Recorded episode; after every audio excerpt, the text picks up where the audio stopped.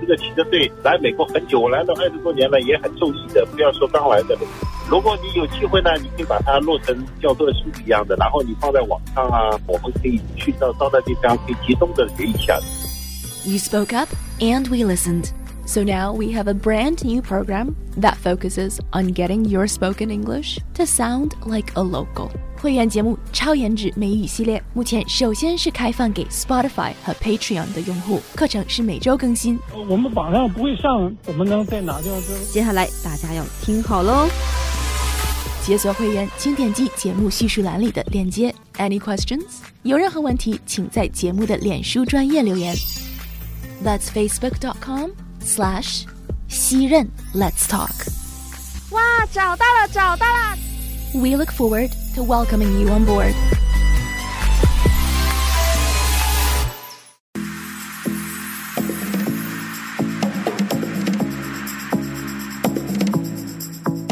Hey guys, welcome to the playback series. I'm thrilled to be back on Jingjing's show, Wang Pai Jia Dao. And if you listen to our previous sessions, you know that we've made a pact to explore this language learning, cultural learning journey together. So let's dive right in. 欢迎您收听我们今天的《王牌驾到》，我是晶晶。我们依旧是由我们的英语说说看的王牌英语老师呢，昔任做客空中了。那其实今天我们在空中呢，有很多要跟听众朋友一起来探讨的。我们有很多啊这些话、这些词儿，我们英语要怎么说、怎么回答，要跟大家一起来分享哦。而且也都是我们实际生活当中会碰到的一些问题。就比如说呢。哎，我今天就有一个事情特别想问袭人，就平时这样，现在呢，大家偶尔就是在安全的情况之下，都还是会出去一下哈。比如说在咖啡店等咖啡的时候，就有很多事情发生。我一般呢就会去这个洗手间呢上个洗手间，然后等下我的咖啡。然后呢，外面突然间有人拼命在那边耸门的时候，啊，我中文一定会跟他说有人，对不对？这个有人应该怎么说呢？如果英文的话 ？So it's so funny that this is mentioned. 有人 Okay, so 我一般我的第一个 response, I kind of just say yeah. like if someone is knocking, I would just say yeah. you know，如果一样哎，如果你要只说一个词的话，我就觉得，因为你在那儿，you know yeah，就是 it's so easy，就一个音，嗯，他就知道有人。嗯，有些人我听过哈，别人说 occupied。 也是跟有时候这个厕所上面的那个字儿一样啊，exactly 是一样的，对。Occupied，O C C U P I E D，occupied，occupied 这个单词的确我们是可以在飞机上的洗手间里看到的。如果里面有人的话，我们看到的单词就是 occupied。Occupied means busy means there's someone there, someone is occupying the space. 有人在里面就是 occupied. If a space is occupied, it means someone is inside that space, lavatory or otherwise. 如果在一个空间里，在一个房间里，这个房间是 occupied，then that means this room is busy，有人在里面。洗手间也好，其他的房间也罢，如果这间屋子是 occupied，then that means it is not available，它是不可以供你使用的。But if a person is occupied，如果我们形容一个人 occupied，then that means this person is busy with something，also not available。 人也好，地方也罢，只要是 occupied，then means it's not available。如果我们在形容一个人 occupied 的时候，这个单词可以形容这个人很忙，没有时间。Then this person is occupied. And actually, in French, when you describe someone to be busy, you would say that this person is occupé, which comes from the word occupied. 每一种文化和每一种语言里面，我们的用词都是跟另外一种文化是不一样的。So, for example，比如说在法国。法语里面，如果我们在形容一个人 busy 的时候，这个 busy 的词，他们就会用 occupied。Il est occupé. Elle est occupée.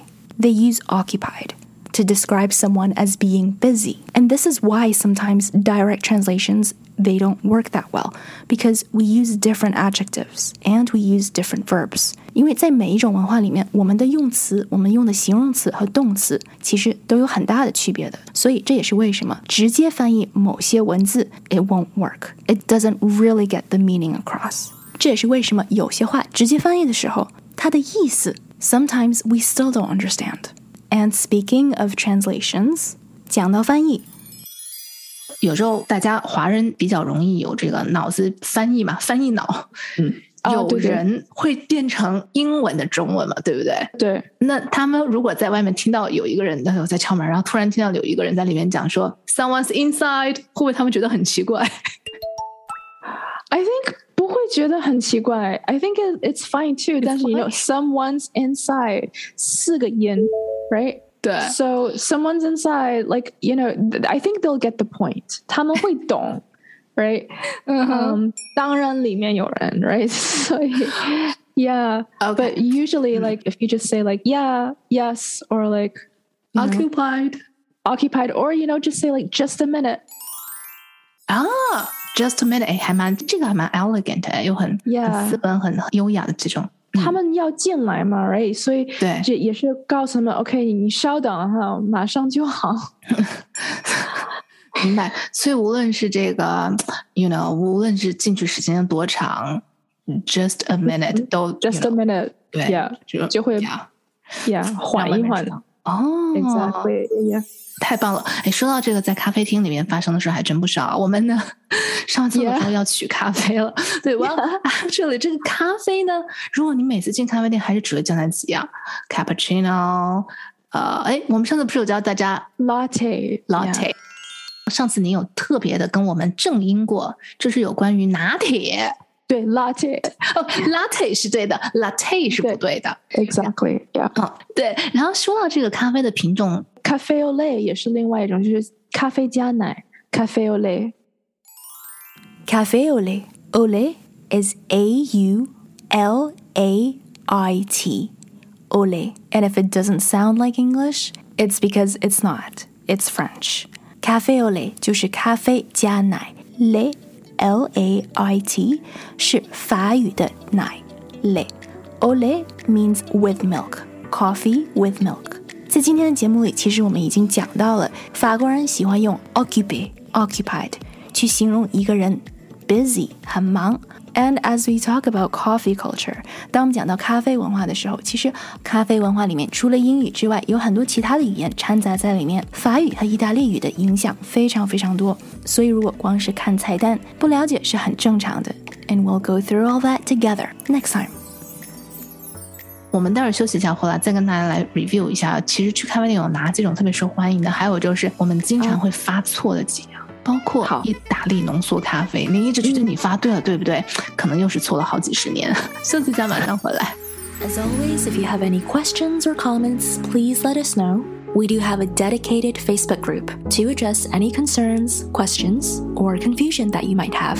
We also share tips, including tips from our listeners like you. Everyone's journey is different, but if something has worked for you, then please do share it. You just might inspire someone else. To hear the full show and to catch more episodes, make sure you tune in to AM 1300. Let us know what you thought of today's session, and make sure you stay tuned for more.